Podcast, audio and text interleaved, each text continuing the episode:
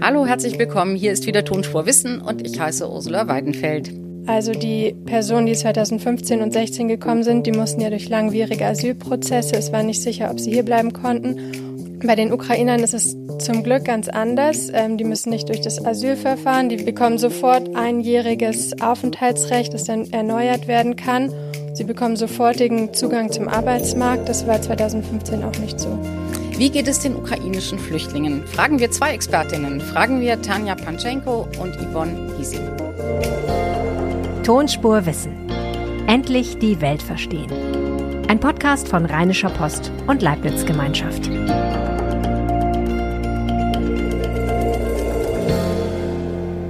Tonspur Wissen gibt es jede Woche neu, immer wieder mit neuen Themen, mit neuen Experten. Wenn Sie mal ein Thema haben, über das wir unbedingt reden sollten, schicken Sie doch einfach eine Mail an tonspur.rheinische-post.de und wir kümmern uns dann darum. Rund eine Million Ukrainerinnen sind seit Februar 2022 nach Deutschland gekommen. Wie geht's ihnen hier? Wer hat Arbeit gefunden? In welchen Jobs arbeiten besonders viele Ukrainerinnen? In welche Regionen sind sie gewandert? Und was kann man aus der Integration lernen für andere Flüchtlingsgruppen oder für Arbeitsmigranten allgemein? Darüber spreche ich jetzt mit Yvonne Giesing und mit Tanja Patschenko. Beide arbeiten als Migrationsforscherinnen am Münchner IFO-Institut. Hallo Frau Patschenko, hallo Frau Giesing. Hallo. Wir wissen, dass seit 2022 ungefähr eine Million Ukrainerinnen nach Deutschland gekommen sind, meistens Ukrainerinnen und weniger Ukrainer aus naheliegenden Gründen. Wissen wir, wie es denen hier geht? Frau Panchenko. Es geht ihm unterschiedlich. Ähm, ich kann sagen, für diese Zeit, ein Jahr und halb, ähm, viele schon ähm, nicht denken, dass Krieg so bald beendet und sie sind bereit, in neue Heimatland zu integrieren. Und vielleicht äh, viele möchten viele bis jetzt zurück, aber jetzt denken viele über weitere Pläne in Deutschland. Also die Hoffnungen, dass der Krieg schnell vorbeigeht, haben sich zerschlagen und jetzt geht es eben. Ja, wir fragen immer diese Frage stellen über Kriegdauer und immer wieder diese Absichten ähm, verändern. Und jetzt Mehrheit denken, dass Krieg noch lange dauert. Und wenn die Mehrheit denkt, dass der Krieg noch lange dauert, ist die Mehrheit dann auch anders bereit, sich in Deutschland zu integrieren, hier zu arbeiten, nach Beschäftigung zu suchen, nach dauerhaften Wohnungen zu suchen? Ich kann sagen, es ist nicht so äh, direkt äh, verbinden. Ähm, sie denken über Deutsch lernen, äh, über Integration von ihren Kindern Natürlich, sie suchen Arbeit, aber es ist nicht so schnell, wie sie möchten. Frau Giesing, Sie beschäftigen sich ja mit dem ganz großen Bild von Migration und von Flüchtenden in Deutschland. Unterscheiden sich die Ukrainerinnen, die seit 2022 ja zum Teil auch sehr, sehr plötzlich oder viele, sehr, eigentlich fast alle, sehr, sehr plötzlich nach Deutschland kommen mussten oder nach Europa äh, fliehen mussten, unterscheiden die sich von anderen äh, Gruppen, die Flucht und Asyl als Grund haben, hier in Deutschland Aufenthalt zu suchen? Ja, sie unterscheiden sich ganz stark und sie unterscheiden sich sowohl in ihren Merkmalen als auch die Behandlung von deutscher Seite her ist ganz anders. Also wenn wir uns jetzt nur mal die Merkmale anschauen, die Geflüchteten, die 2015 und 16 kamen, waren zu 70 Prozent Männer alleine gekommen aus asiatischen und afrikanischen Ländern. Ähm, jetzt sind es mehrheitlich Frauen, wie Sie schon gesagt haben. Ähm, es ist aber auch ganz anders, wie sie behandelt werden. Also die Personen, die 2015 und 16 gekommen sind, die mussten ja durch langwierige Asylprozesse. Es war nicht sicher, ob sie hier bleiben konnten. Und ähm, sie wurden ganz klar angewiesen, wo sie wohnen müssen. Und ähm, Deutschland war da auch nicht darauf vorbereitet mit so Gemeinschaftsunterkünften und so weiter. Bei den Ukrainern ist es zum Glück ganz anders. Ähm, die müssen nicht durch das Asylverfahren, die werden bekommen sofort einjähriges Aufenthaltsrecht, das dann erneuert werden kann.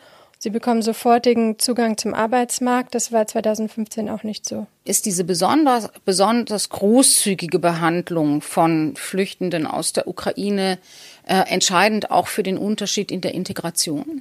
Ja, also ich denke schon. Ähm, bei den Geflüchteten, die 2015 und 16 kamen, hat man gesehen, dass am Anfang sehr viele leistungsabhängig waren ähm, und Gelder vom Staat bezogen haben und es dauert fünf oder sechs Jahre, bis sie sich dann zu 50 Prozent in den Arbeitsmarkt integriert haben. Ähm, wenn sie schneller durch das Asylverfahren gekommen wären oder wenn überhaupt gar kein Asylverfahren notwendig wäre, dann hätten sie viel schneller mit Deutschkursen anfangen können. Sie hätten viel schneller Arbeitserlaubnisse bekommen und dann hätten sie sich auch schneller integrieren können. Aber natürlich ist der Vergleich, der direkte Vergleich ist schwer, weil die Art von Mensch, also Geschlecht, Bildungsstand und so weiter auch komplett anders ist. Deswegen kann man es nicht so pauschal vergleichen. Ja, man kann aber vielleicht doch einen Strich machen und fragen nach acht Jahren, wie haben sich die, die 2015 gekommen sind, wie weit sind die heute integriert? Ja, also es sind ähm, über 50 Prozent im Arbeitsmarkt integriert, die Mehrheit auch in Vollzeit. Der Männer oder der Männer und Frauen. Das war jetzt die allgemeine Zahl. Also 54 Prozent, um genau zu sagen, der Männer und Frauen, die seit sechs Jahren hier sind, ähm, sind in den Arbeitsmarkt integriert.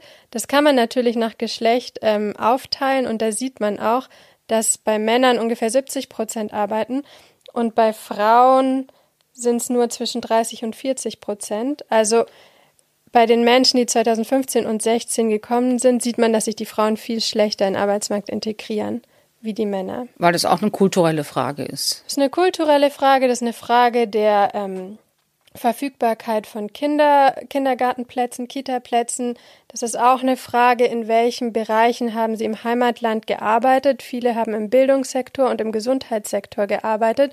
Das sind Sektoren in Deutschland, wo ein hohes Anerkennungsverfahren, langwieriges Aner Anerkennungsverfahren notwendig ist die können nicht so leicht als Krankenschwester, als Lehrerin hier arbeiten, wohingegen Kfz-Mechaniker viel schneller hier arbeiten kann. Also es sind nicht nur kulturelle Gründe, es sind auch andere, aber sicher spielen kulturelle Gründe auch mit rein. Und jetzt ist ja immer noch eine Frage, nicht nur wer arbeitet und wer arbeitet Vollzeit, sondern auch wer ist unabhängig von staatlichen Leistungen. Gibt's da, kann man da auch schon eine Bilanz machen und sagen, nach acht Jahren sind äh, doch viele immer noch abhängig von staatlichen Leistungen oder haben sich viele schon vollständig emanzipiert? Ähm, es sind knapp über 40 Prozent ähm, abhängig von staatlichen Leistungen. Das sind auch wieder häufiger Frauen als Männer. Ähm, Im ersten Jahr nach der Ankunft sind über 80 Prozent abhängig von staatlichen Leistungen und dann im Laufe der Zeit wird es immer weniger. Vor allem bei den Männern wird es immer weniger, bei den Frauen wird es nicht so schnell weniger. Weil die Kinder haben oder weil die eine andere Ausbildung haben oder höhere Sprachbarrieren? Also ich glaube, das sind ja, ich glaube, das sind diese drei Gründe, würde ich sagen. Das eine ist, dass sie öfter in Elternzeit oder im Mutterschutz sind. Das andere ist, dass sie in anderen Sektoren arbeiten, in den Sektoren man hier nicht so leicht reinkommt. Und das dritte sind dann kulturelle Gründe, weil die Frauen haben auch in ihrem Heimatland niedrigere Erwerbsquote gehabt. Und dann fragen wir noch ganz zum Schluss nach den Bleibeperspektiven für diejenigen, die 2015, 2016 gekommen sind. Wollen die alle hier bleiben? Wollen die alle zurückgehen? Oder wie sieht die Mischung aus? 90 Prozent wollen hier bleiben. Es ist ganz klar, die Mehrheit, 70 Prozent haben einen anerkannten Schutzstatus und noch mehr wollen hier bleiben. Das ist ein großer Unterschied zu den Ukrainern. Ja, ja, ich möchte auch dazu sagen, äh, es gibt viele ähm, Forschungen in diesem Thema. Ich kann genau Zahlen nennen von 2017. Äh, es war 96 Prozent, die äh, sagen, dass sie wollen in Deutschland bleiben. In der Ukraine diese Zahl sieht ganz anders aus. Es gibt verschiedene Umfragen und verschiedene Daten. Ich kann bestimmte nennen. Jetzt die bekannte Umfrage von EAB äh, und Partner. IAB ist das Institut für Arbeitsmarkt und Berufsforschung in Nürnberg. Anzahl derjenigen, die antworten, sie bleiben in Deutschland für zwei Jahre von ähm, 52 Prozent bis 75 Prozent gestiegen hat. Es ist wirklich viel. Aber wenn wir fragen über äh, ihre Denken über rückkehrende Ukrainer, wir sehen andere Bilder. Äh, zuerst in erster Welle äh, ein Fünftel nur antwortet, dass sie bleiben in Deutschland, jetzt zwei mehr über fast 14 Prozent antwortet, sie wollen nicht in der Ukraine zurück oder können nicht in der Ukraine zurück. Aber natürlich viele andere auch antworten, dass sie wissen noch nicht über ihre weiteren Pläne. Wenn Sie das so schildern, wie sich die Erwartungen verändert haben, ob man schnell zurück kann oder ob man doch länger bleibt oder bleiben muss oder auch bleiben will, verändert das dann auch die Haltung zur Arbeit, zum Arbeitsmarkt, zu der Bereitschaft, Deutsch zu lernen, mhm. zu der Bereitschaft, die Kinder, es sind ja viele mit Kindern Diese gekommen, Faktoren spielen eine wichtige Rolle, aber ich kann sagen, die Hauptfaktor es ist Erwartungen von Kriegdauer. Zuerst meistens Leute denken, dass es so schnell vorbei und jetzt alle sehen, dass Krieg ja. noch lange gedauert und deswegen sie wie hat sich das verändert? Wie sehen Ukrainerinnen Deutschland? Und wie sehen Sie eben, das muss man ja immer fragen, Ihre beruflichen Perspektiven in Deutschland oder den Ehrgeiz, von sozialen Leistungen unabhängig zu werden? Von äh, unseren und alle anderen Fragen wir kennen, dass äh, über 70 Prozent Ukrainer hat Hochschulabschlüsse, dass äh, mehr als äh, durchschnittlich in der Ukraine, dort 50 Prozent haben Hochschulabschlüsse und noch mehr als in Deutschland, in Deutschland 33 Prozent. Diese Zahl ist ein, ein bedruckt.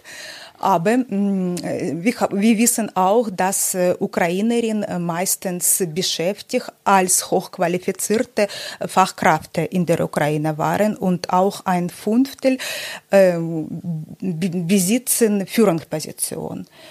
Meistens haben hohe soziale Status in der Ukraine. Hat sich das in Deutschland dann auch fortgesetzt? Arbeiten Ukrainerinnen, die in Deutschland arbeiten, dann entsprechend ihrer Qualifikation? Ich möchte sagen, sie haben gut gestartet. Diejenige, die kann ab sofort mindestens Englisch äh, sprechen, können ziemlich schnell eine Stelle finden und in ihre Qualifikation. Alle, ähm, aber alle anderen nicht. Für diese Kategorie, dieser Prozess lange dauert, weil sie müssen ihre Sprachkenntnisse verstärken, ihre Kompetenzen verbessern, die in deutsche Arbeitsmarktforderungen entsprechen sollen. Frau Giesing, vielleicht machen wir nochmal das größere Bild auf und fragen, welche Rolle spielt denn die Bereitschaft, auch unterhalb der Qualifikation zu arbeiten, für eine schnelle Integration in den Arbeitsmarkt. Das hatten wir ja in der 2015er Flüchtlingswelle, haben wir das ja sehr intensiv diskutiert. Ja, also die Menschen, die 2015 und 16 gekommen sind, die haben wirklich oft den Einstieg über erstmal ein Praktikum, eine Ausbildung oder ähnliches gefunden und erst jetzt sind sie in Vollzeit in einer normalen Beschäftigung. Ähm, es gab auch hohe Anreize, Ausbildungen zu machen, weil man dann bessere Bleibeperspektive hat. Und da gab es diese 3 plus 2 Regelung, die war besonders für Afghanen relevant. Wenn man drei Jahre Ausbildung macht, ist es garantiert, dass man nochmal zwei Jahre bleibt und dann wird man in diesen fünf Jahren auch sicher nicht abgeschoben. Ähm, deswegen gab es sehr viele Programme, erstmal so Praktikas, Ausbildungen. Und jetzt sieht man so, dass die Leute richtig angekommen sind. Ich denke, es ist sehr wichtig. Und die, nochmal die Frage, ähm, welche Rolle spielt ähm, die Herkunftsqualifikation sozusagen? Also wir haben ja damals diese ganz großen Debatten darüber gehabt, dass Gehirnchirurgen nach Deutschland kommen und am Ende hier im Einzelhandel arbeiten müssen. Und das große Versprechen war, das machen wir beim nächsten Mal besser. Ja, also das Problem ist zum einen die Anerkennungen und das andere die Sprachkenntnisse, weil der Gehirnchirurg muss natürlich auch erstmal Deutsch lernen. Ich wollte gerne noch mal wissen, man hat ja bis dahin eigentlich gesagt, und das war so die ähm, die Zeit vor 2015, die 90er Jahre, die großen Flüchtlingsströme aus dem Kosovo zum Beispiel, da hat man immer gesagt, oder auch aus den ehemaligen russischen oder sowjetischen Gebieten, da hat man immer gesagt, die erste Generation ist verloren. Also nicht verloren, aber die müssen eben, da müssen die Elterngeneration muss damit leben, dass sie weit unter ihrer Qualifikation arbeiten, dass sie immer in eine schon bestehende Gemeinschaft ehemaliger äh, Sowjetbürger einwandern und praktisch von denen auch die Jobs erben. Also so, so ein bisschen war ja dieses Vorurteil. kommst du, kommst du nach Deutschland, landest du in Salzgitter, deine Freunde und Bekannten, die du da wieder triffst oder die du da siehst, arbeiten alle oder müssen alle in niedrig qualifizierten Berufen arbeiten. Also tust du das auch. Und erst die nächste Generation kann dann anschließen an den Qualifikationsstatus, den man selber hatte. Stimmt es noch oder stimmt es nicht mehr? Nee, da hat sich viel getan. Also es gab ja oft am Anfang, also bevor der 2015er ähm, Welle sozusagen, gab es auch Arbeitsverbote. Das heißt, die Menschen, die in den 90er kamen, die durften gar nicht arbeiten, egal wie hochqualifiziert die waren oder wie gut sie Deutsch konnten. Ähm, das war nicht gewünscht, weil der deutsche Staat auch gedacht hat, die gehen ja bald wieder zurück. Mittlerweile weiß man, dass Geflüchtete immer länger bleiben, wie Deutschland denkt und wie sie selber auch denken. Deswegen lohnt sich das langfristig in Integration zu investieren. Das hat mittlerweile Deutschland auch verstanden. Deswegen gibt es zum Beispiel die Integrationskurse. Also wenn die Geflüchteten kommen, können sie teilweise schon im Asylverfahren, teilweise erst, wenn es erfolgreich abgeschlossen ist, schon den Integrationskurs machen. Der Hauptteil des Integrationskurses ist Deutschkurs und dann angereichert mit ein paar kulturellen und geschichtlichen Elementen. Aber da wird sehr stark in die Deutschkenntnisse investiert. Das war in den 90er Jahren überhaupt nicht so. Ähm, darf, darf ich nochmal fragen, äh, nach der Ukraine, welche Rolle spielt Freizügigkeit? Also welche Rolle spielt es, dass ich in dem Moment, wo ich in Deutschland bin, mir mehr oder weniger, nicht ganz, aber mehr oder weniger frei wählen kann, wo ich hingehe, in, mit wem ich wohnen möchte? Es spielt, spielt natürlich wichtige Rollen. Ukraine haben ähm, keine andere Möglichkeit. Meistens viele, wenn sie Entscheidungen treffen, nach Deutschland kommen, sie denken über ihre Bekannte, ihre Freunde und ihre Verwandte in Deutschland.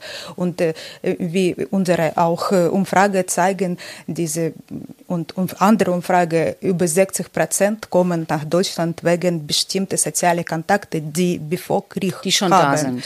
Ja, äh, kann auch sagen, diese Quote immer niedriger sein. Neue Gründe erscheinen, warum Leute nach Deutschland kommen. Es ist auch Arbeitsperspektive und Kenntnisse von äh, deutscher Sprache, von deutscher Kultur. Naja, und man muss eben sagen, natürlich auch die Perspektive, dass man in Deutschland als ukrainischer Flüchtling Zugang zu Sozialleistungen hat. Das ist anders als in fast jedem anderen Land Europas und das ist ja auch eine, eine, eine, eine gute Leistung in, in, für, für beide Seiten. Ja, es spielt auch natürlich wichtige Rolle. Was würden denn die Ukrainerinnen sich wünschen, noch mehr oder anders, um noch schneller sich zu integrieren oder um noch schneller auch da wieder anzuknüpfen, wo sie von der Qualifikation her in der Ukraine aufhören mussten. Fehlt da noch irgendwas? Würden Sie sagen, da gibt es was, das müsste noch passieren, damit es wirklich richtig gut wäre, auch für den Arbeitsmarkt? Es gibt bis jetzt bleiben viele Hunde für Einstieg für Arbeitsmarkt. Wir sehen deutlich, dass wenn Arbeitsquote und der Ukraine leichter hören, es ist passiert nur wegen unqualifizierter Arbeitskraft die können in ihrer Qualifikation schon, diese Quote für ein Jahr nicht gestiegen, überhaupt nicht gestiegen, gleich geblieben. Und ähm, das würde heißen, dass diejenigen, die schnell integrierbar sind, sich auch sofort in den Arbeitsmarkt integrieren und dass man bei den anderen noch mehr investieren muss oder noch, dass da was fehlt? Mhm. Frau Giesing, vielleicht können Sie da ergänzen. Es sind wirklich die meisten Menschen im Niedriglohnsektor.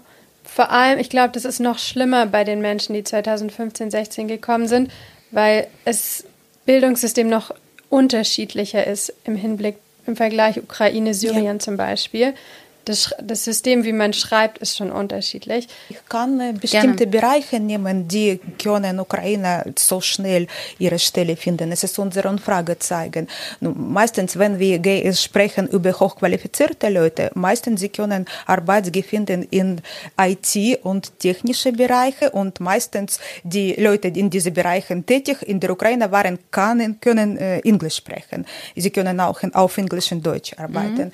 Mhm. Äh, auch zweite wichtige Sektor, es ist alle Bereiche, die mit Unterstützung Ukraine verbinden. Es geht um Bildungssystem, und äh, Sozialhilfesystem. Es das sind die, das sind Sprachmittler, das sind Menschen, die helfen, Anträge auszufüllen, die diese Kurse ja, machen, ja, die schon ein bisschen länger da Mit sind. Mit ukrainischen Kindern mhm. arbeiten auch großer Sektor von, von diesen Leuten. Meistens jetzt ist, ich habe genannt, jetzt Haupt, hoch, wichtige Bereich von qualifizierten Arbeitskräften, die können ab sofort arbeiten. Diejenigen, die bereit war, unter ihrer Qualifikation tätig, meistens können in Produktion, in ähm, Gastronomie, äh, Hotellerei äh, Plätze als Helfer finden. arbeiten, als ja, und äh, große Quote wie Putzkraft mhm. tätig. Es ist auch, kann sagen, und, und unter unqualifizierte Tätigkeit mehr Möglichkeiten, Arbeit zu finden. Es ist weil es wissen auch, alle. Ja klar, weil es da auch nicht so sehr auf die Sprache ankommt. Das ist ja auch klar. Ähm, mit dieser zweiten Spur der Migration äh, funktioniert es schon oder gibt es da eben immer noch qualitativ so große Unterschiede, dass man sagen würde, es gibt eben im Einwanderungsgesetz viel, viel größere Chancen, dass sich Menschen schnell integrieren und dass sie auch bleiben und auch erfolgreich sind, als wenn man eben schaut auf Flucht und Asyl und wer da bleibt und auch erfolgreich bleibt. Genau, also wir unterscheiden ja ganz grob vier Arten von Migration aus Nicht-EU-Ländern. Ähm, das ist die Migration zu Erwerbstätigkeitszwecken, die Studierendenmigration, der Familiennachzug und die humanitäre Migration. Und es ist ganz eindeutig, dass die Menschen, die mit einem Arbeitsvisum hierher kommen, sich natürlich viel schneller integrieren. Die brauchen ja teilweise ein Arbeitsangebot, um das Visum zu bekommen. Die haben sofort eine Erwerbstätigkeitsquote von 100 Prozent. Studierende integrieren sich auch sehr, sehr gut und sehr, sehr schnell in den Arbeitsmarkt. Die studieren ein, zwei Jahre, machen hier einen Master und arbeiten dann auch zu 100 Prozent. Also das sind sozusagen die billigen, die billigen Migranten, weil sie den Staat nichts kosten, aber genau, sofort einzahlen. Genau. Und das sind eher so die ITler aus Indien, die Ärzte aus Osteuropa, ähm, die Menschen, die hier ein sehr gutes Arbeitsplatzangebot haben, das sind Menschen, die mit einer Blue Card kommen. Ähm, das sind die top ausgebildeten Menschen, die entweder schon im Heimatland Deutsch gelernt haben oder auf Englisch hier als ITler arbeiten. Lucard ist die große Initiative gewesen, schon der Bundesregierung unter Gerd Schröder eben dafür zu sorgen, dass IT-Techniker, Programmierer nach Deutschland kommen können. Und das ist ja in der Zwischenzeit dann eben auch ein Instrument geworden, was sehr breit funktioniert. Jetzt nehmen wir die beiden anderen Gruppen, die sind komplizierter. Genau, das dauert einfach länger statistisch gesehen, bis sie sich in den Arbeitsmarkt integrieren die zwei Gruppen, also Menschen, die mit Familiennachzug nach Deutschland kommen und Menschen, die aus Asylgründen nach Deutschland kommen, ist auch nicht ganz trennscharf. Weil zum Beispiel eine Frau aus Afghanistan, die mit einem Familiennachzugvisum kommt, ist ja sowohl humanitäre Gründe als auch Familiennachzug. Also es ist nicht ganz klar zu trennen. Familiennachzug sind auch viele Frauen aus Osteuropa, ist viel höherer Frauenanteil und Frauen brauchen tendenziell sowieso schon länger, sich in den Arbeitsmarkt zu integrieren. Und humanitäre Gründe ist auch schwieriger, sich in den Arbeitsmarkt zu integrieren. Zum einen, weil sie nicht sofort eine Arbeitserlaubnis bekommen. Ähm, die müssen erstmal, das kommt ein bisschen aufs Herkunftsland an, aber die meisten kriegen die Arbeitserlaubnis erst nach mehreren Monaten oder wenn sie das Asylverfahren positiv geschlossen haben. Das heißt, da ist schon mal eine administrative Hürde. Und da würden Sie sagen, die müsste, könnte gut weg und es ja. wäre einfacher, wenn man eben auf die Ukraine guckt, auf die ukrainischen Flüchtlinge, wo das anders war, wo es besser funktioniert hat? Ja, also aus arbeitsmarktpolitischer Sicht, warum sollte man ihnen die ersten Monate verbieten zu arbeiten? Das macht aus meiner Perspektive keinen Sinn. Der Hintergrund ist ein bisschen, dass, die, dass Deutschland sagt, okay, wenn sie abgelehnt werden, dann könnte man sie auch abschieben. Von daher kriegen sie nicht gleich Arbeitsmarktzugang. Den kriegen sie erst, wenn sie eine Bleibeperspektive haben. Aber da wir sowieso kaum jemanden abschieben, ist es eigentlich auch egal, oder? Erstens das, also es werden weniger wie ein Prozent der Menschen abgeschoben. Zweitens diese ewigen Duldungsphasen und dann wird geklagt und dann verlieren die Menschen zwei Jahre, wo sie Sozialleistungen beziehen, obwohl sie eigentlich arbeiten könnten. Dann gibt es noch ein Dublin-Verfahren, wo Deutschland prüft, ob die Person nicht eigentlich über Griechenland oder Italien eingereist wird und dorthin abgeschoben werden können. Das dauert ewig, da wird geklagt, dann bekommen sie eine Arbeitserlaubnis, einen Monat später wird sie wieder entzogen, dann bekommen sie sie wieder. Das ist wirklich bürokratisches. Aber ist das jetzt ein Plädoyer, dass Sie sagen würden, für den Arbeitsmarkt wäre es eben am besten, dass jeder, der schon mal im Land ist, eben auch sofort arbeiten darf? Das würde ja aber eigentlich auch heißen, ähm, oder es würde, hätte ja zumindest die Gefahr, dass es eben eine übergroße Einwanderung und Migration in den Arbeitsmarkt gehen würde, äh, geben würde. Also wenn sich das rumsprechen würde, hätte man dann ja auf einmal wieder das Problem, dass man dann im Winter 2015 hatte, dass auf einmal so viele Menschen kamen, dass die eben gar nicht mehr zu integrieren waren. Also zum einen würde ich sagen, dass wir einen Fachkräftemangel haben und sowohl hochqualifizierte als auch niedrig qualifizierte Menschen brauchen, weil der Fachkräftemangel ist nicht nur im IT-Bereich. Wir haben in allen Segmenten des Arbeitsmarktes Mangel an, an Arbeitskräften, nicht nur an Fachkräften. Also würde man ähm, tendenziell eher großzügig sein, wenn ich Sie richtig verstanden habe. Frau Patschenko, wenn Sie nochmal auf die Ukraine gucken, was würde das heißen? Also wenn wir da jetzt nochmal einen Strich drunter machen und sagen, die meisten Migranten, die aus den beiden komplizierteren Gruppen stammen, also die nicht denen, die sowieso in den Arbeitsmarkt einwandern und die auch hier bleiben und bleiben sollen und bleiben wollen, sondern die beiden Gruppen Flucht und Asyl und Familiennachzug, die bleiben länger als sie denken normalerweise, die bleiben auch länger im Arbeitsmarkt, meistens in prekären Beschäftigungen. Was würde man da sagen, wo ist der Punkt, es besser zu machen? Es gibt eine große Gruppe von Ukraine, die wollen nicht unterhalb ihrer Qualifikation zu arbeiten. Sie wollen äh, in Deutsch integrieren, aber sie möchten in ihrem Beruf zu arbeiten. Es ist ein wichtiger Punkt für ihnen und äh, alle Programme, die unterstützen in, in diese Gruppe, sehr wichtig sind. Es geht um verschiedene spezielle Programme für Vertreter bestimmter Fächer. Es geht um Möglichkeit, eine Praktika zu machen. Es, ich, ich, finde, es ist die große Problem. Es gibt viele Berufe, die brauchen keine Anerkennung in Deutschland, aber trotzdem wegen Mangel relevanter für Deutschland Erfahrung können sie nicht einfach in Deutschland eine Stelle zu finden, weil sie machen äh, in ihre Heimland äh, gleiche Sachen, aber andere Weise. Und mhm. sie haben keine relevante Erfahrung und sie brauchen äh, Praktika, aber sie können nicht gesetzlich oft diese Praktikum in äh, deutsche Unternehmen machen. Ja, was sind die Faktoren für eine gute Arbeitsmarktintegration? Unsere Forschung zeigt, dass Hauptfaktor für erfolgreiche Integration auf deutschen Arbeitsmarkt Sprachkenntnisse ist. Vor allem Deutschkenntnisse, in gewissem Maße Englischkenntnisse. Bildung ist auch wichtig. Insbesondere ist die höchste Beschäftigungsquote unter die Träger von Doktortitel. Dies kann man erklären, dass deutsche Universitäten Stipendium und Stelle für ukrainische Wissenschaftler bieten bieten, aber Verträge von anderen Bildungsniveau haben meistens auch bessere Chancen als diejenigen, die nur Hochschulabschluss haben oder Berufsausbildung. Es gibt auch andere Faktoren, die beeinflussen ein bisschen niedriger. Äh, unter ihnen ist Bleibenperspektive der Ukraine, aber es gibt keine direkte ähm, Zusammenhang zwischen Bleibeperspektive und Arbeitsperspektive. Viele, die wollen auch in der Ukraine zurück, wollen auch in Deutschland Beschäftigung sein.